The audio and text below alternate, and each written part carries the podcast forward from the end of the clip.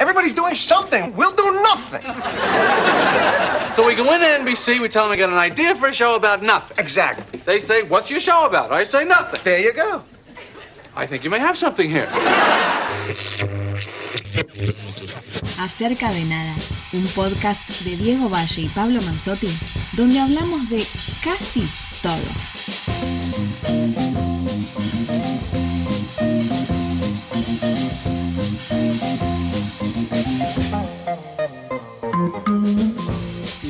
Amigas y amigos, otro episodio de Acerca de Nada, el número 11, nos metemos en la recta final, vamos a completar la docena y eventualmente tendremos una coda de fin de año, pero este camino que iniciamos con el amigo Diego Valle, que podemos confirmar que tendrá segunda temporada. Hola, y es así, ¿no, Diego? Sí, sí, sí. Ya fir- firmamos la, la continuidad, este, renovamos contrato, así que sí, habrá temporada 2 este, en algún momento de 2021. Y arrancamos... Y arrancamos este, con algo que nos gusta mucho, nos metemos con Netflix, No, no. David Fincher y encima una historia del Hollywood clásico, que podría decirse primero Mank, la nueva película de David Fincher que se va a estar estrenando el 4 de diciembre en Netflix, pero que ya tiene estreno en varias salas en alrededor del mundo, particularmente en los Estados Unidos, en algunas, que es la historia de Herman Mankiewicz, protagonizado por Gary Oldman, el guionista del Ciudadano, pero es más que eso. Esto como disparador. ¿Y qué más podemos decir entonces de Mank?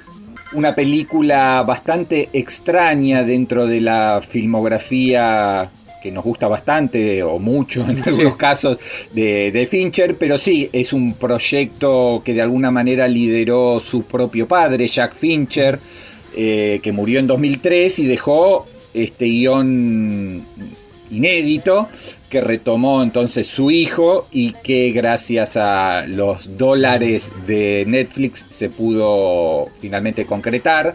Eh, porque es una película bastante ambiciosa, más allá de, eh, de su temática. Eh, yo creo que es bastante más que el punto de partida, que es, como vos bien decías, la historia oculta, el misterio, la tortuosa concepción del ciudadano, sino que de alguna manera es una película sobre, sobre un idealista, un cínico, no una mezcla de, de idealista y cínico que es este, este guionista Herman Mank, Mankiewicz, que, mm, que de alguna manera trabajó en los grandes estudios eh, durante los años 30 y por eso creo que la película es bastante más que cómo se escribió un guion, sino cómo se trabajaba en RKO, en Paramount, en todos los lugares donde, eh, en MGM, o sea, esta fábrica de sueños en las que Mankiewicz fue uno de los guionistas top, uno de los guionistas mejor pagos, uno que estuvo detrás de, eh, no sé, por ejemplo, el éxito de los hermanos Marx, eh, y que eh, enfrentó de alguna manera también a todos estos grandes productores, los, los Lou B. Mayer, los David Selznick, los Irving Thalberg, los, los Darryl Zanuck, y de alguna manera tuvo que pagar el costo de tratar de sostener algunas de sus convicciones, algunas de sus cuestiones ideológicas en un mundo en el cual, eh, digamos, por efectos de la, de la Gran Depresión, eh, había una realidad eh, muy social, muy complicada, y por otro lado la fábrica de sueños que intentaba sostener una especie de este, falsa realidad con películas que hablaban de, otras cuestiones, más allá que también durante los 30 hubo este, clásicos muy sombríos y muy oscuros.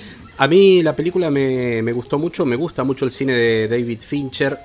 Lo primero que tengo para decir es que es una película que se acerca más en la filmografía de David Fincher a red social, me parece, ¿no? Eh, salvando las distancias y las historias, pero red social que en última instancia no era la historia de una persona, la del creador de Facebook, sino de un momento de esa creación y el contexto sociopolítico de esa creación. Quizá jugaba más con la comedia de lo que juega Mank, ¿no? Mank es precisamente el apodo o lo que la parte corta del apellido de Mankiewicz, por eso se llama así, y era como le decía todo el ambiente de Hollywood. Esta película, ¿por qué se relaciona? Primero porque tiene como eje precisamente también a un protagonista en contexto de época, como bien decía Diego recién, y a mí me parece que es una película tan bien pensada, como hablamos de tantas otras producciones de este año, para este momento político de los Estados Unidos, porque es una película muy política, ¿no?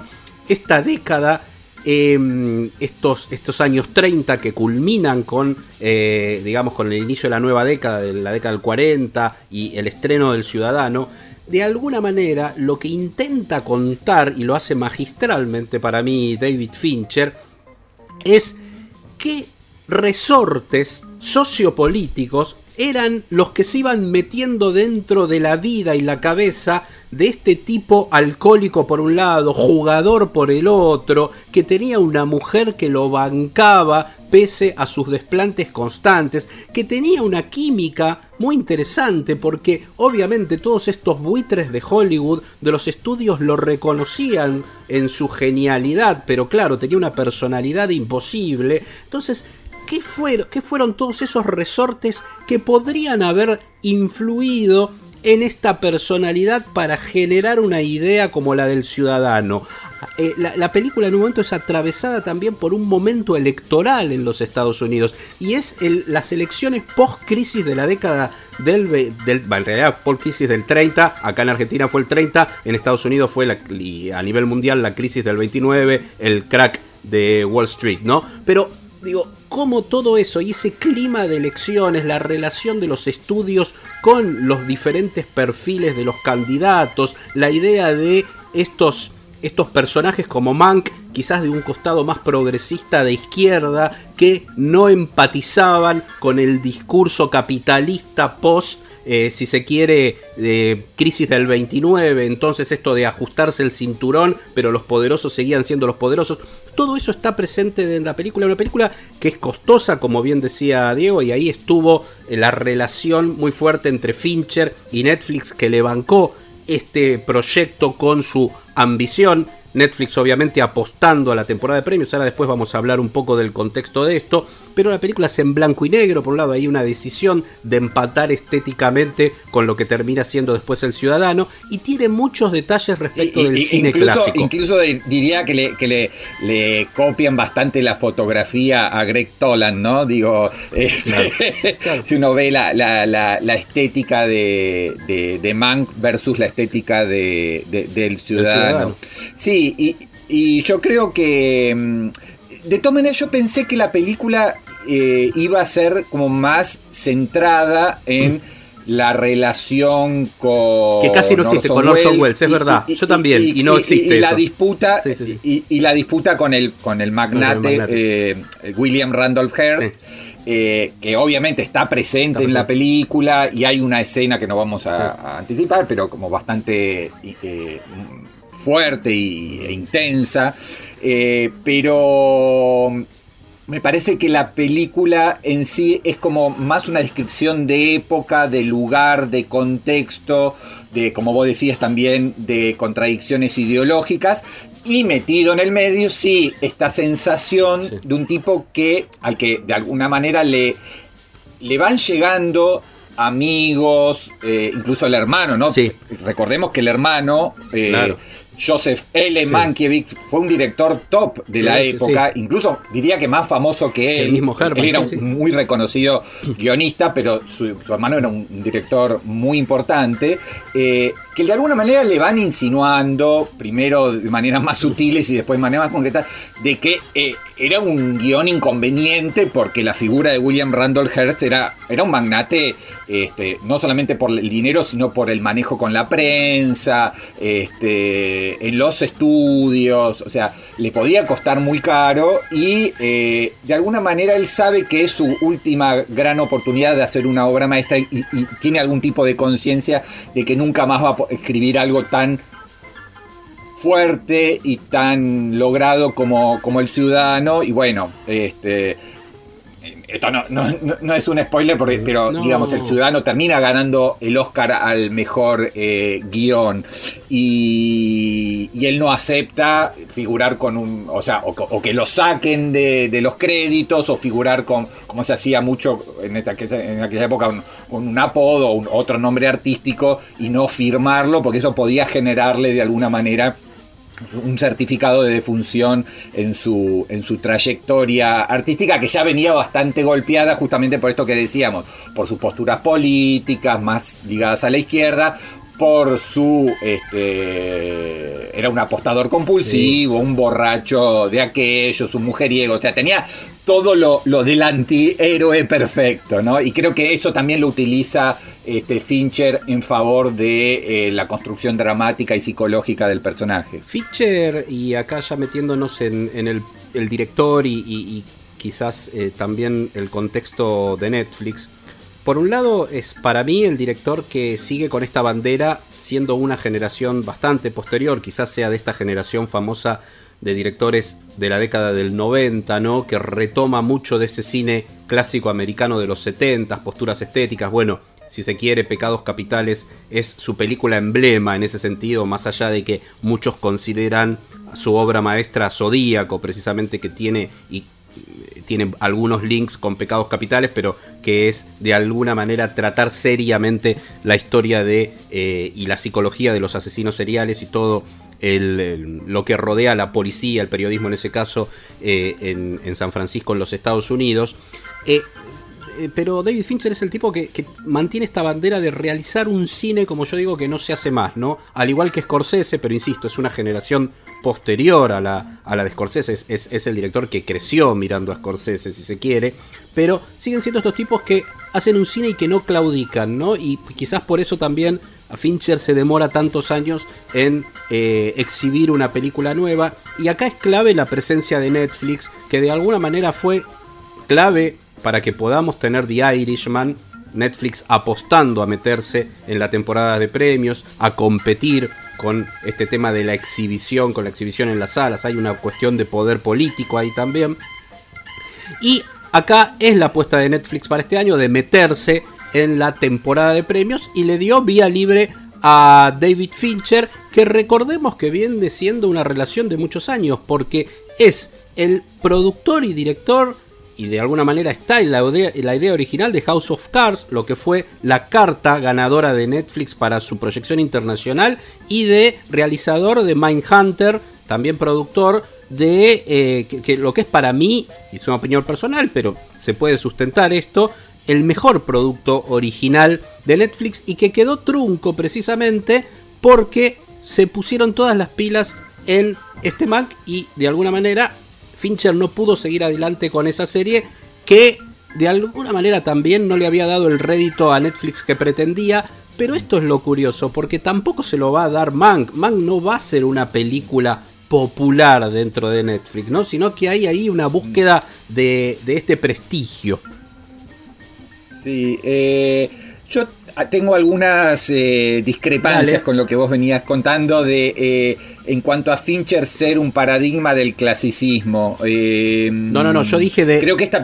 no sé del clasicismo. esta película... Para dejarme aclararte eso más. Yo decía, ah, me parece que es un ah. paradigma de estos directores que quieren hacer un cine que ya no se hace más, pero no en cine clásico. De esta cosa de marca autoral aún dentro de las ah. producciones, como, como, como Scorsese, ¿no? The Irishman mm. hoy es un, es un cine que no se hace más. Tres horas y media, una cadencia narrativa muy particular. Ya lo había hecho con Silent, con Silencio antes. Me parece que desde ese lugar, no sé si de cine clásico, ¿eh? Yo sí creo que, ah, ah. pero no sé si como paradigma. Esta, me parece la más clásica, eh, eh, la más me parece, sí, la, más clásica eh, en, en, cuanto a la narración, por supuesto en cuanto a su temática, a a, la reconstrucción, a los valores que, de alguna manera sustenta.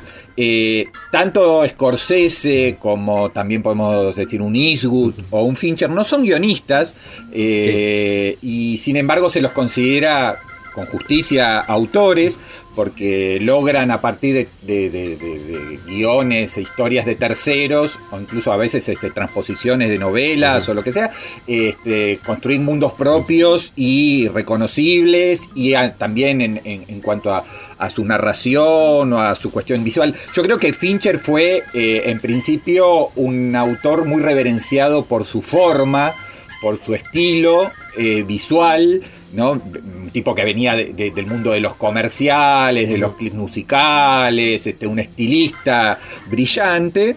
Y creo que sí, en los últimos tiempos ha consolidado también una, una densidad eh, en sus. Eh, bien entendida, ¿no? Psicológica. en, cuanto al relato. en, cuanto al relato, que este, habla de cierta, si querés, madurez por sobre el regodeo eh, estético que había un poco en sus primeras películas. Ahora, eh, sí, si uno ve, por ejemplo, yo estoy de acuerdo que Mindhunter era realmente una serie muy buena, más allá de que no puede hablarse, que eh, no era el showrunner, ni era este, una serie estrictamente de David Fincher, pero sí uno le podía ver que había muchas ligazones, qué sé yo, desde Pecados Capitales hasta básicamente Zodíaco, uno podía encontrar ahí una línea, y como vos decís, eh, a mí me llamó la atención que habiendo tenido una finalización tan abrupta, Mindhunter, con, con una tercera temporada ya de alguna manera esbozada y nunca concretada, este, Fincher continuara su colaboración tan estrecha con, Netflix, con esta Mank y con un nuevo contrato que le va a permitir este, tener varios proyectos en cuanto a series y películas.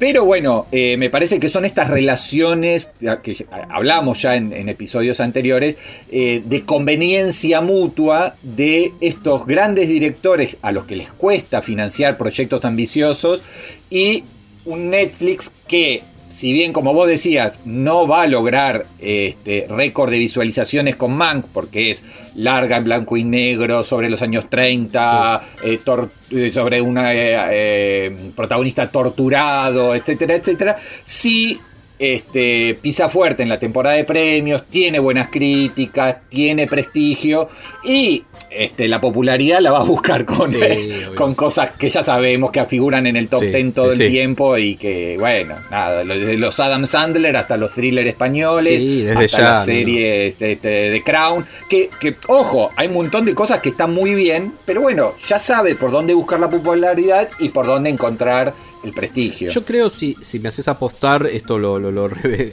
pensaremos el año que viene en la, en la temporada 2 de Acerca de Nada, en el 2021, pero me parece que a la larga Mindhunter va, va a suceder lo mismo que con Sense8, ¿no? Esa también ambiciosa serie en términos de presupuesto que tuvo a las hermanas Wachowski como showrunners y como hacedoras para Netflix, y que tuvo dos temporadas muy fuertes y tuvo un cierre con tres episodios. Me parece que a la larga Mindhunter va a ir por ese lado. Creo que dentro de este paquete que se le hizo a Fincher va a terminar cerrando Mindhunter porque es una pena el, que no es un cierre en realidad. El, último episodio de la segunda temporada es abrupto porque básicamente estaba pensado como cliffhanger para, para seguir al año siguiente o seguir con una nueva temporada. Sí, de, hecho, de, hecho en las últimas entrevistas que dio en materia promocional de Mank, ya tiró como la serie podría terminar así allá o por este por este camino. No vamos a, indicar cuáles pero él hasta está diciendo estar tenemos armado el esquema dramático para continuarlo. O sea pónganse las pilas y financien aunque sea o como decís tres cuatro episodios o quizás hasta una película final. Sí bueno ¿por qué no? eso es lo que puede pasar. Y, bueno me parece que Mank eh, bueno claramente nos gustó algo hablábamos antes, quizás no, sea una película que te conmueva, pero no sé si el cine de Fincher llega a tocar esa fibra. Es un cine que uno se conecta más desde lo intelectual. A mí me pasa eso, más allá de que Pecados Capitales es una película que yo quiero mucho, que la veo una vez al año como mínimo, que me parece que envejeció de una manera increíble. Este, es una película con mil capas de lectura y ni que hablar el tema desde lo estético, que no es solo una cuestión de estilización forzada, sino que toda la cuestión estética, el tema de las luces, eh, la obturación de la lente para lograr un grano particular en la película, todo está pensado desde la connotación narrativa que se necesita para ese relato, ¿no? Entonces, me parece que, que es, es una película súper interesante, entonces estoy como muy entusiasmado y también leer esto como paradigma de lo de Scorsese, ¿no? Eh, lo de Scorsese con The Irishman el año pasado, Scorsese lo dijo directamente porque ya dice lo que quiere, obviamente está cerca, eh, hace esta semana cumplió 78 años, la, eh, estamos ya cerca de sus 80, no le importa nada, y él lo había dicho, si los estudios no me dan la plata, y bueno, cuando se le criticaba por haber ido a Netflix Voy a quien me puso la plata para hacer la película que yo quiero, a Sí. quien me la produzco. De hecho, la, la- la- próxima es con Apple. La próxima va a ser con Apple TV más, digamos, y Paramount. Sí. Pero sí, eh, a mí me pasó algo parecido. O sea, a mí, a mí Perdida y en Red Social son películas que me llegaron más. Ah, mira vos. Eh, eh, sí, sí. me, eh, a, un nivel si se quiere, más eh, de conmoverme o de, fascinarme o interesarme desde lo psicológico. Eh, con Mank me, me gustó mucho todo ese entramado y todo ese mundo y toda esa reconstrucción, pero me parece una película así demasiado cerebral, un poco fría, un poco solemne. Eh, me, me- encanta todos los guiños cinéfilos, uno empieza a descubrir, ah, mirá, ahí está, es, es como el, el imperio de los dobles, Claro. ¿no? Eh, este, uy, ahí está Greta Garbo, Joan Crawford, Charlie Chaplin, Clark Gable. Ah, ese es Selznick, ese es Louis B. Mayer, ese es eh, Irving Talbert, ese es Darryl Zanuck. O sea, está todo para que uno vaya descubriendo en las fiestas, en lo no sé qué, este, eh, todo ese mundo de las estrellas y de los productores todopoderosos y en ese contexto la figura de... eh, de, de- de este antihéroe que, bueno, que también le permite a Gary Oldman hacer todo su, su despliegue expresivo. Me parece una película muy admirable, a su manera disfrutable, pero que a mí no me conmovió. Este, pero por supuesto me parece una película absolutamente valiosa y ni que hablar dentro del catálogo que estamos hablando de Netflix, me parece un, un must absoluto, ¿no? Una recomendación este, insoslayable, incluso para, para generar el debate, porque ya empezaron a aparecer también en Estados Unidos este, críticos que hablan mal de la película, pero desde un lugar de hay algo para debatir y no el que no, no sobra este, particularmente dentro de- del catálogo de ese hipermercado que, que es Netflix. Es para debatir, es una película que ensalza muchísimo más a Mank, a que al mismísimo Orson Welles, que ya era el niño mimado, como tal cual, incluso eso lo pueden ver porque está en el tráiler, que dicen el niño mimado de Hollywood, ¿no? Venía inclusive de hacer, eh, hacía poco tiempo, dos años, en realidad antes había hecho la famosa recreación de la, guerra de los mundos que tanto se da con, con- con ese caos que terminó siendo en la ciudad de Nueva York. O sea, la- en, en radio, ¿no? El famoso evento Sí, radiofónico que recor- tanto se recordemos que Well tenía 20 24, 24 años, ¿no? 24 cuando años, 24 cuando años. la RKO, además, eh, que- no sé si lo hablamos nosotros acá o ya, ya se, se me mezclan las cosas, pero digo, no era tan fácil para un director tener la libertad creativa para elegir los colaboradores, elegir el guionista, tener el corte final, algo que, que era impensado porque todos estos tipos de los, de los grandes directores del Hollywood clásico eran empleados, eran a su- no, y, y estos guionistas, ¿no? Como, como, como el propio Mank, eh, trabajaban en 3, 4 Sí. proyectos al año, eh, le decían, podés hacer este guion, este, y lo filmaban con una maestría absoluta, pero no eran eh, autores como se los piensa hoy. Después fueron reivindicados y revalorizados. Eran artesanos a lo que decían, hoy hacete un western, mañana hacete un melodrama, hacete esta comedia.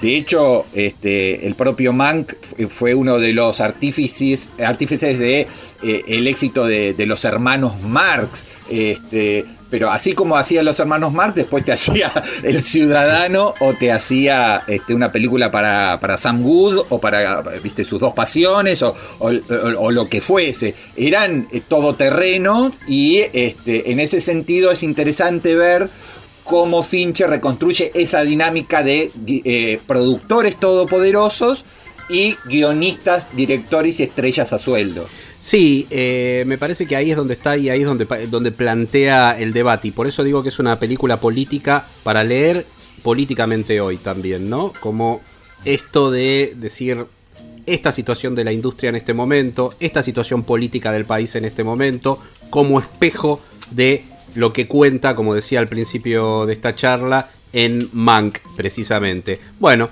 vamos a esperar entonces al estreno y ahí tendremos eh, las eh, repercusiones. Hay muchos detalles. 4 de diciembre. 4 de diciembre.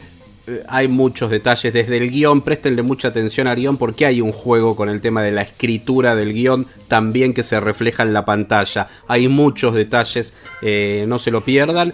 Y si les parece ya vamos a música porque lo que se viene es hablar de otro grande, del señor Van Morrison. Así que, ¿te parece, Diego? Sí, señor. Adelante.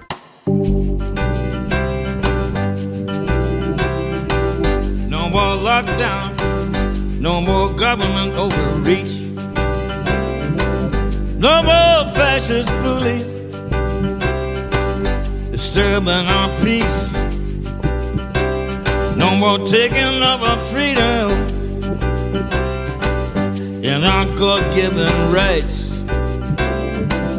Pretending it's for our safety when it's really to enslave. Who's running our country? Who's running our world? Examine it closely and watch it unfurl. No more No more threats. No Bueno, y escuchábamos No More Lockdown, que tiene que ver con algunas de las posturas públicas bastante controvertidas, bastante polémicas, bastante discutidas del señor Van Morrison, irlandés él, de 75 años y con 55, más de 55 años de carrera, eh, porque Van Morrison se quejó bastante de eh, los efectos devastadores que el, coronavirus, eh, que la pandemia ha tenido sobre la industria musical y lo hizo a través de tres canciones que compuso especialmente en estos últimos meses eh, y que difundió a través de las plataformas digitales. Uno era No More Lockdown, otro es I Walked Out y Born to Be Free. Eh, en Born to Be Free dice lo siguiente. No necesito que el gobierno limite mi estilo. La nueva normalidad no es normal. No es normal nada en absoluto. Todos parecían tener amnesia simplemente tratando de recordar el muro de Berlín. Y en otro fragmento dice, no más confinamientos, no más excesos del gobierno, no más matones fascistas alterando nuestra paz.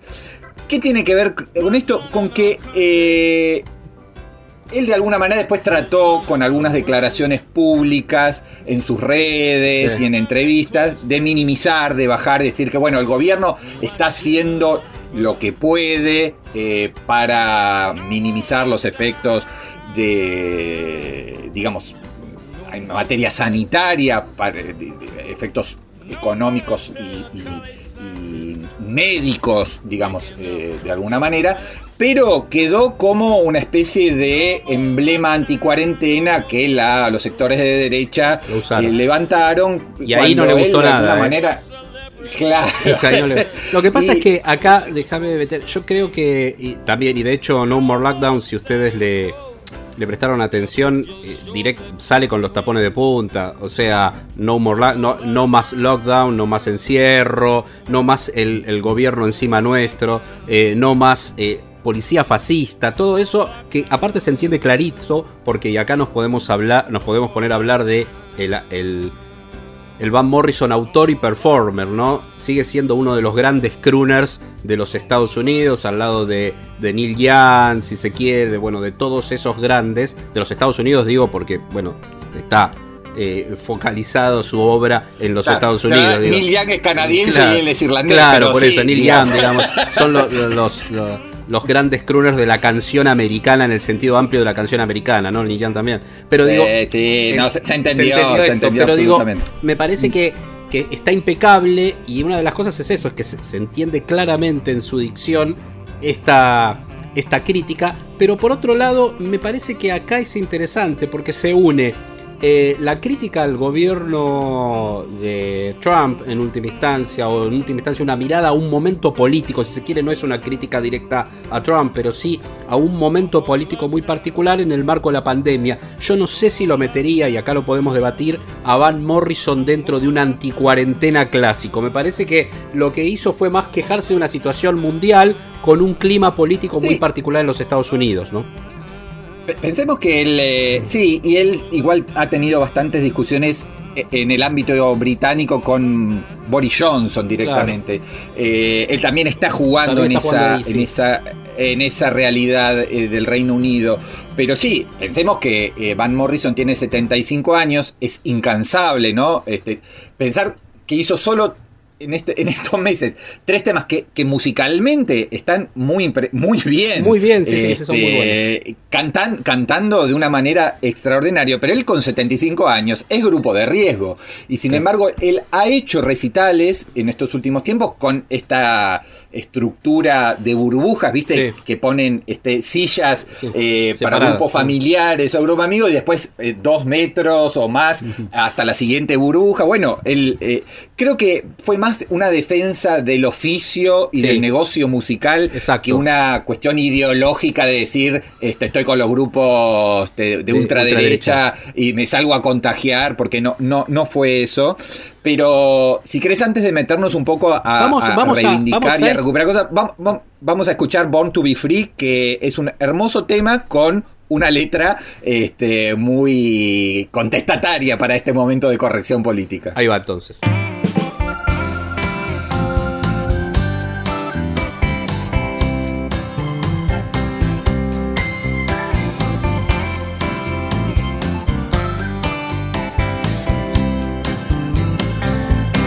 Well, well, the birds in the trees know something we can't see. As they know we were born to be free. Don't need the government cramping my style. Give them an inch, they take a mile. Take you in with a phony smile. Wouldn't you agree?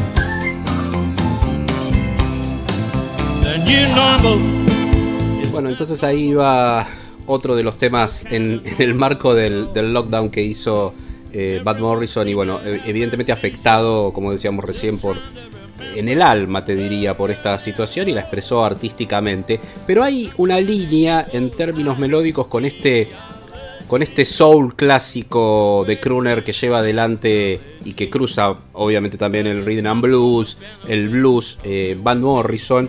Y yo que- quería destacar que este, estos tres temas tranquilamente podrían ser una coda, podrían formar parte del, en términos musicales, digo, y de producción de Three Chords and the Truth, este, este disco muy muy bueno que tiene, te diría, menos de un año, fue del 2019, que ya lo hizo con 74 años, es un disco que tuvo excelentes críticas y que de alguna manera atraviesa lo mejor de toda su carrera, porque tiene esas composiciones muy bien trabajadas que por momentos juegan con el rock melódico, pero también de alguna manera está toda esa cosa más dura del rock clásico y el crooner con sobre todo una impronta de soul, que es lo que nos gusta de estos temas que hemos escuchado, ¿no? Esa impronta tan particular del soul que lleva adelante.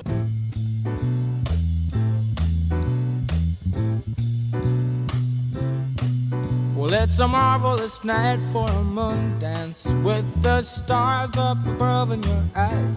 A fantabulous night to make romance neath the cover of October skies. You all the leaves on the trees are falling to the sound of the breezes that blow. Know, I'm trying to please to the calling of your heartstrings that play soft and low. Yet all the night's magic seem to whisper and hush. You know the soft moonlight seems to shine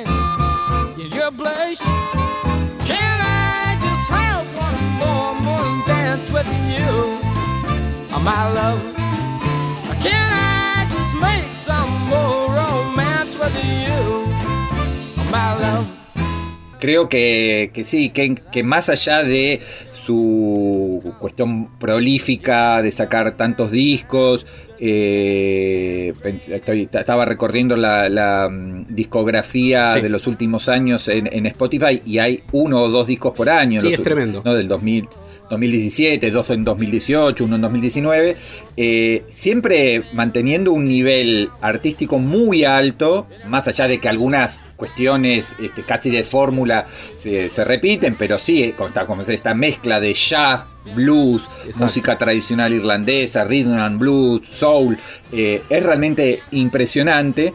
Y pensar que es un, un artista de una vigencia, bueno, como, como hablamos en el caso del podcast anterior de, de- de Stevie Stevie, Wonder. Wonder, o, o anteriormente de Bruce Springsteen, haciendo también un link.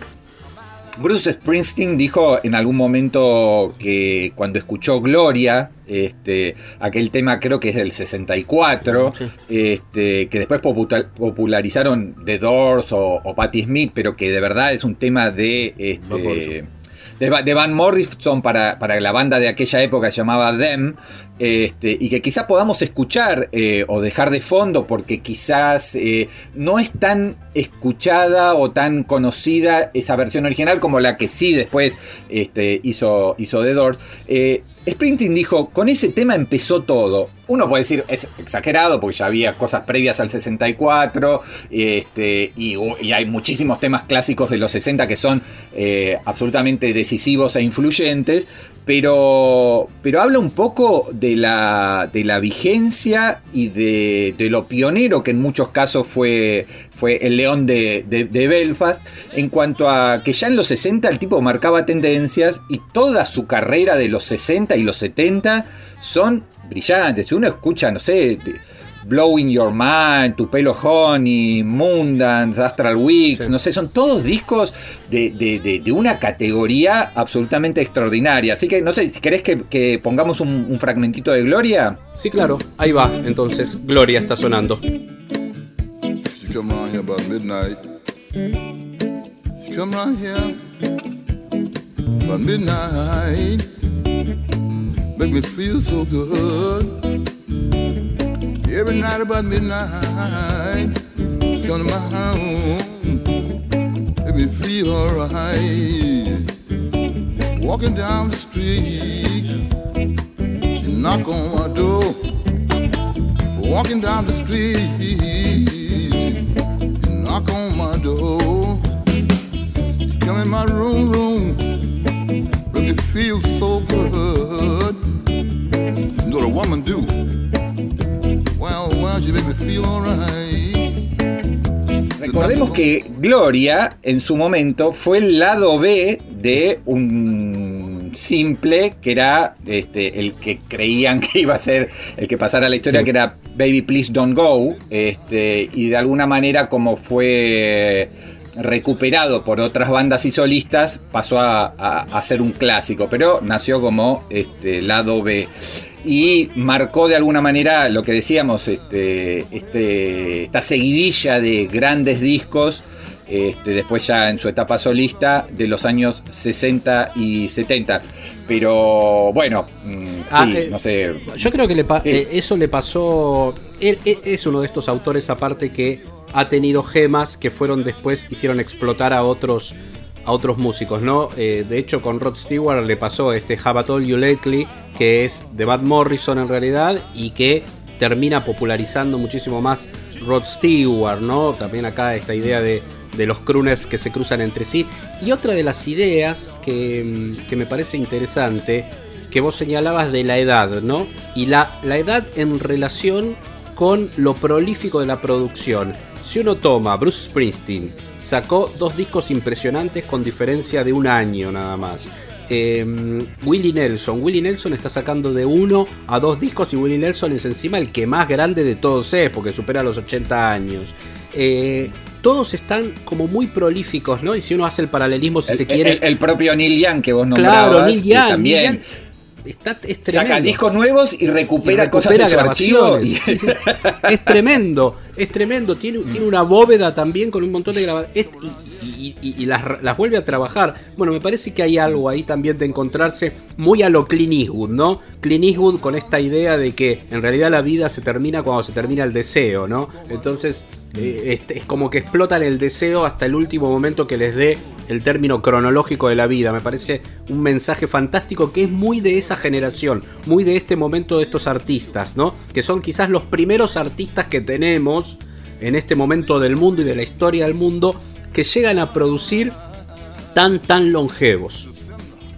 Sí, perdón, y sumo algo más. Sí. Dylan sacó un Dylan, disco sí, de, sí, sí. la- de, la- de larguísimo aliento y muy ambicioso y muy logrado también en, en- en estos últimos meses. O sea, estos grandes este, monstruos, este, en el buen sentido de, de- de- de la canción de los últimos 40, 50 años, este, con una vigencia y con una capacidad creativa, este, ma- manteniendo obviamente su estilo, y ya no le vas a, pe- eh, a pedir que un Dylan o un Van Morrison hagan una revolución artística dentro de su propia carrera. Es dentro de las líneas y de, la- de los conceptos que han trabajado, pero, No, pero con una, una capacidad, una dignidad y una nobleza en cuanto al resultado final eh, muy llamativas.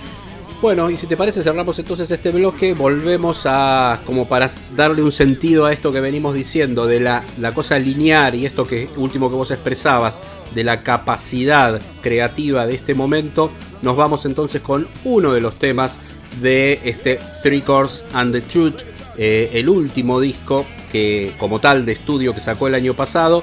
Y fíjense ya desde el título que en realidad es una constante en su vida, ¿no? Esto de cuestionar, cuestionarse y tener una mirada de la realidad. Fame will eat your soul. La fama comerá tu alma.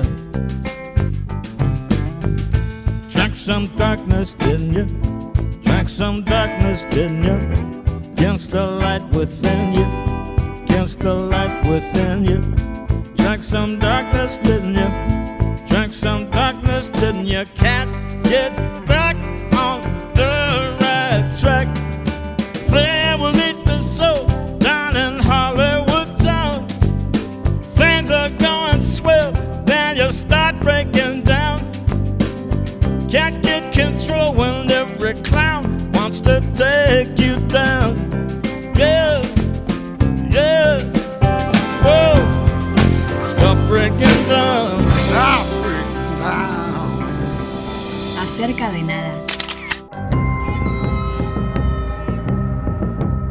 Bien, y llegamos entonces al último bloque del programa de este podcast acerca de nada con, como decíamos al principio, ¿no? No es una novedad, pero hay que hablar de Disney Plus, Disney Plus, pero vamos a ir más allá también, la plataforma de Disney que empezó a operar en Latinoamérica y en varios lugares del resto del mundo, no solo en Latinoamérica, donde no estaba operando. Lo cierto es que llegó, para mí, erróneamente se plantea para competir cara a cara con Netflix. Y yo no sé cuán cara a cara será esa competencia. Me parece que en última instancia, y acá es donde empieza a jugar las decisiones del consumidor y lo que va a deparar para el futuro de, de lo que es el consumo en plataformas, que es obviamente lo instalado y lo que se va a seguir creciendo. Veremos hasta dónde son las decisiones, porque me parece que acá hay un complemento, ¿no? Eh, es más una plataforma complementaria Disney, si uno la mira en términos de el contenido que ofrece y lo que tiene Netflix para ofrecer, ¿no? Sí, yo creo que eh, hay claramente una idea de marketing y conceptual eh, detrás. Por un lado salieron con un precio muy competitivo, detalle no menor para por lo menos la realidad argentina, pero diría para toda América Latina. Este, Menos de 400 con lo cual, eh, con lo cual es más barata que, Netflix. Y, y, priorizando el fuerte histórico de Disney, que es eh, plataforma para toda la familia, para los chicos, eh, haciendo para los adolescentes, haciendo mucho énfasis en, en, ese fuerte y no tanto en algunas cuestiones que están como bastante dejadas de lado, por ejemplo, no sé, los Simpsons, ¿no? Como que los Simpsons no son, eh, que son increíblemente populares en, Argentina y en América Latina, pero está, hay solo dos temporadas, la película no tiene Fox ni siquiera un perfil dentro de la plataforma, un perfil propio, ¿no? Eh, y sí Pixar, Disney animado, por supuesto Marvel y por supuesto Star Wars. Entonces, me parece que ahí hay una idea de, bueno, si vos querés cosas más este, de, series y cosas, mantenete con tu Netflix, pero tenenos a nosotros como segunda plataforma, es accesible, es barata y te damos todo lo que Netflix no es tan fuerte que es la producción infantil o estas sagas tan populares como bueno, como, como Star Wars o como, como las películas de Marvel. Sí, creo que lo que tiene Disney es la marca, ¿no? Hay que ver cómo pega la marca Disney también en Argentina, aunque Argentina no es solo el eje de la región, ¿no? Porque eh, son mercados mucho más es un mercado mucho más chico que Brasil y que México, por ejemplo pero Argentina es un lugar donde a Disney habitualmente le va bien, está toda esta historia ligada de Argentina a Walt Disney, a el, los famosos cine Los Ángeles, que en su momento era el único cine dedicado a producción Disney en el mundo. Me parece que hay bastante cosas interesantes en la plataforma, que es de por sí una de las marcas más importantes, como si uno tuviera una plataforma completa, que de hecho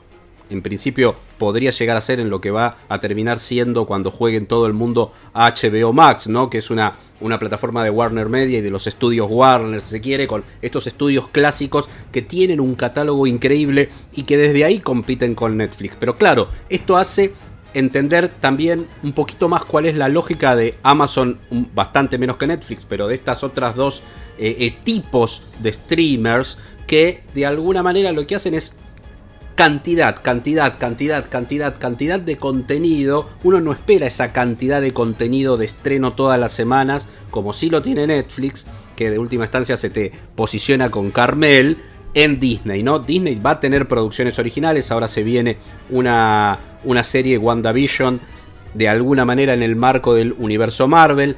Es muy exitosa y habrá que ver por qué también, porque la generación que la está consumiendo es la generación de los que ya pasamos 40, 50 años y un público muy específico que es de Mandalorian, una serie, te diría, del que Star de hecho Wars me, me, sorprendió que casi todo el afichaje, publicidad en redes, etcétera, tenía a eh, al Mandaloriano por sobre eh, los por clásicos sobre claro, por algún producto de, Pixar o del Disney animado, eh, como poniéndole, o sea, claramente porque funcionó muy bien.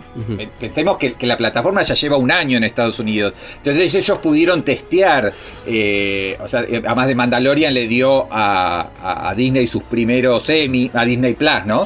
Sus primeros premios Emmy, entonces de alguna manera es la serie insignia pero a mí me llamó mucho la atención porque el, universo Star Wars en la Argentina y en América Latina es menos popular que todo lo de Marvel o que todo lo, animado de Disney y de, de Pixar. Sin embargo, la, gráfica fue concentrada en The Mandalorian. Sí, yo creo que es claramente como serie original lo más interesante. Después sí, obviamente está Hamilton el musical, o Black is King lo de, lo de Beyoncé, o, bueno, pero creo que, que, esto que vos contabas, de que hay otras plataformas jugando muy fuertes eh, en, el mundo, está generando un efecto bastante nocivo hacia el negocio del cine, porque en las últimas horas nos enteramos, por ejemplo, que Bueno, Mujer eso- Maravilla 1984 va a ir en simultáneo en Navidad en lo que es HBO Max, que acá en la Argentina no existe como servicio de streaming, pero sí en Estados Unidos y en otros lugares. Y también en salas, pero como se sabe que va a haber pocas salas abiertas, básicamente en la noticia es que la película más grande que quedaba dentro del cronograma de estrenos de acá a fin de año va a ir simultáneamente en streaming. Y Disney Más había anunciado que, bueno, en principio Mulan, que salió en este sistema de, de alquiler en principio tan caro y que no fue muy exitoso, ahora va el 4 de diciembre gratis dentro de Disney Plus y Soul, la nueva película de Pixar el 25 de diciembre va también directo como estreno en la plataforma y ya no va a ir a salas. Con lo cual lo que estamos viendo es que películas muy grandes que estaban pensadas para cine están alimentando a las plataformas de streaming y están conspirando contra la eventual o posible recuperación del negocio del cine en el cine. Eh, me parece que sí es una tendencia que yo lo veo como preocupante, como alguien que defiende todavía la posibilidad de que exista un negocio cinematográfico y está marcando también claramente que los estudios están eh, apostando muy fuerte a alimentar a estas plataformas porque ven que la competencia fuerte va a estar por ahí. Hay que ver cuánto de justo estos tres ejemplos, Mujer Maravilla, lo que fue Mulan y lo que va a ser ahora Soul, se relacionan con el lockdown, con lo que es la pandemia y o si realmente es algo que va a quedar, ¿no? Creo que el, ejemplo más interesante para seguir va a ser el de Mujer Maravilla. Si funciona en los cines y si a su vez funciona en la plataforma, ¿no? Si pueden convivir. Me parece que de ahí es de donde va a quedar. Es, es realmente un momento interesantísimo a nivel periodístico, más allá del corazón de uno que quiere volver al cine, que quiere el cine en el cine, pero en términos periodísticos de ver cómo se está moviendo esta industria cultural. Y destaco de Disney, no se queden solamente que que obviamente yo soy fanático reconocido de Star Wars, se, se, se une a, a, mi pasión, les diría, de niño por el cine, pero no se queden solo con la marca Star Wars, que tiene cosas buenísimas y ahí está todo en la oferta. Las series animadas, todo lo que es The Clone Wars, eh, son buenísimas, realmente todo lo que tenga a Dave Filoni como productor eh, en el universo Star Wars es realmente muy bueno. No se queden solo con Marvel, que ha hecho un trabajo cinemático interesantísimo, uniendo a todos los personajes y todas las películas. Vayan al archivo Disney. Por ejemplo, volver a ver lo que es fantasía, un clásico del cine de todos los tiempos, le diría, más allá de un clásico animado, en, en una copia increíble en HD. Vean Tron, Tron la de 1982, que es una película precursora en términos de efectos especiales y casi te diría revolucionaria en términos de la temática para la época, también con una copia buenísimo. Y, y los cortos, los cortos de animación de la década del 40 que están subidos, que tienen como, como protagonista al Pato Donald o a, o a Mickey, son realmente joyas de la animación de todos los tiempos, ¿no? Entonces, me parece que también ir a buscar esas cosas es una plataforma muy rica en ese sentido. Recordemos que el precio, como decía eh, Diego, es muy accesible, es menos de 400 pesos por mes. Eh, tiene, da la posibilidad de hasta cuatro dispositivos, o sea, al mismo tiempo pueden estar viendo cuatro personas diferentes y casi siete, si no me equivoco, son siete perfiles de usuarios diferentes que diez, permite creo, la plataforma. Creo que 10 per, perfiles. Diez perfiles eh, sí, y también, digamos, incorporó el, el, la idea de poder este, hacer esta especie de salas virtuales para siete usuarios distintos encontrarse Sí. y este ver eh, es algo que a nosotros nos puede parecer una tontera pero que entre los adolescentes este prendió mucho en la, pa- La- en la lo- lo pandemia famosa como no podían party. encontrarse Claro, party, eh, eh, eh, en el caso de Netflix había que bajarse una especie de app eh, adicional. Acá ya está incluido. Uno puede invitar este, dentro de la propia película, invitas a otros usuarios y la ves este, en simultáneo. Y sí, eh, sumando a lo, a lo que vos decías de, del fondo de catálogo, como yo lo llamo, que muchas veces es hasta más interesante que lo que aparece como más promocionado ¿no? dentro de, de, del marketing de una plataforma, uno casi que podría ser, podría ser un viaje al pasado de eh, los que tenemos ya 50 eh, y que de, niños íbamos al cine en Los Ángeles, este, en, la, en, la capital federal, ¿no? Este, en los 80 y en los 90 nos llevaban al cine en Los Ángeles. Podemos estar, no sé, desde toda la saga de Cupido motorizado hasta, bueno, sí, lo que vos, lo que vos contabas, ¿no? Los clásicos animados o yendo ya a la producción de, de, de Pixar, no, solamente no solamente están los largos, sino todos los cortos que en algunos casos precedían a los largos, u otros que quedaron de manera independiente producidos y no tan vistos. Eh, está para hacerse un binge watching de, este, de, los cortos también de Pixar, este, como para, para salir de lo obvio, que lo obvio también puede ser muy interesante, como, no sé, volver a ver todas las películas de, Star Wars en orden, con sus este, spin-off metidos en el medio, este, pero sí, hay, hay, hay, hay fondo de catálogo, hay producciones este, propias como Togo con Willem Dafoe que también son muy recomendables. Eh, así que bueno está muy bueno también. de alguna manera celebro celebro la ampliación de la oferta más allá que como profesional me genera un desafío casi este, inabarcable ¿no? de, de, de toda esta producción. Y miro con cierta preocupación sí como anticipaba qué será del cine este, en la pospandemia sí quedará restringido a algunas pocas películas tanques de estreno mundial, porque incluso ya desde Disney se está diciendo que algunas películas de Marvel, no solo una serie como WandaVision, sino películas de Marvel, podrían ir directamente, al streaming sin pasar por el cine. Bueno, va a ser la manera que tienen de competir en esto que decíamos al principio, por eso mm. hablábamos, y cuando hablamos de Netflix en este caso tanto, porque es el paradigma de, los servicios de streaming y, de alguna manera todo el universo se va armando en base a la competencia con, por el espacio, o como dijeron mismo algunos empresarios, hoy la competencia es por el tiempo libre de las personas, del espectador, ¿no? Que es lo que decía Diego recién, que humanamente, inclusive como profesionales, tenemos que elegir qué cubrir y qué no en este caso. Eh, dicho esto, recomiendo también, está la pestaña de National Geographic, tiene muy buenos documentales, tiene una película ganadora de Oscar, documental como Free Solo, que es realmente muy, muy, muy buena, pueden verla ahí. Y por otro lado, ¿cómo termina cerrando esto? Ustedes dirán, ¿y todo el catálogo de Fox, el Fox Classics, todo eso? Bueno, eso ya lo anunció Disney. Es probable que todo eso concentre en una nueva plataforma. Se habló de un nombre hasta Stars, que se iba a llamar, de estrellas, ¿no? Donde va a estar más el contenido adulto y donde ahí estaría completo los Simpsons, por ejemplo, lo que pasa es que ahí empiezan también este tema de los derechos regionales, ¿no? ¿Quién pagó por los derechos regionales de los Simpsons, por ejemplo, en, varios lugares? pero ahí iría sería una plataforma complementaria, perdóname, sería una plataforma complementaria de Disney Plus que es de pensar de que por ahí por un costo adicional vos tendrías las dos plataformas. Sí.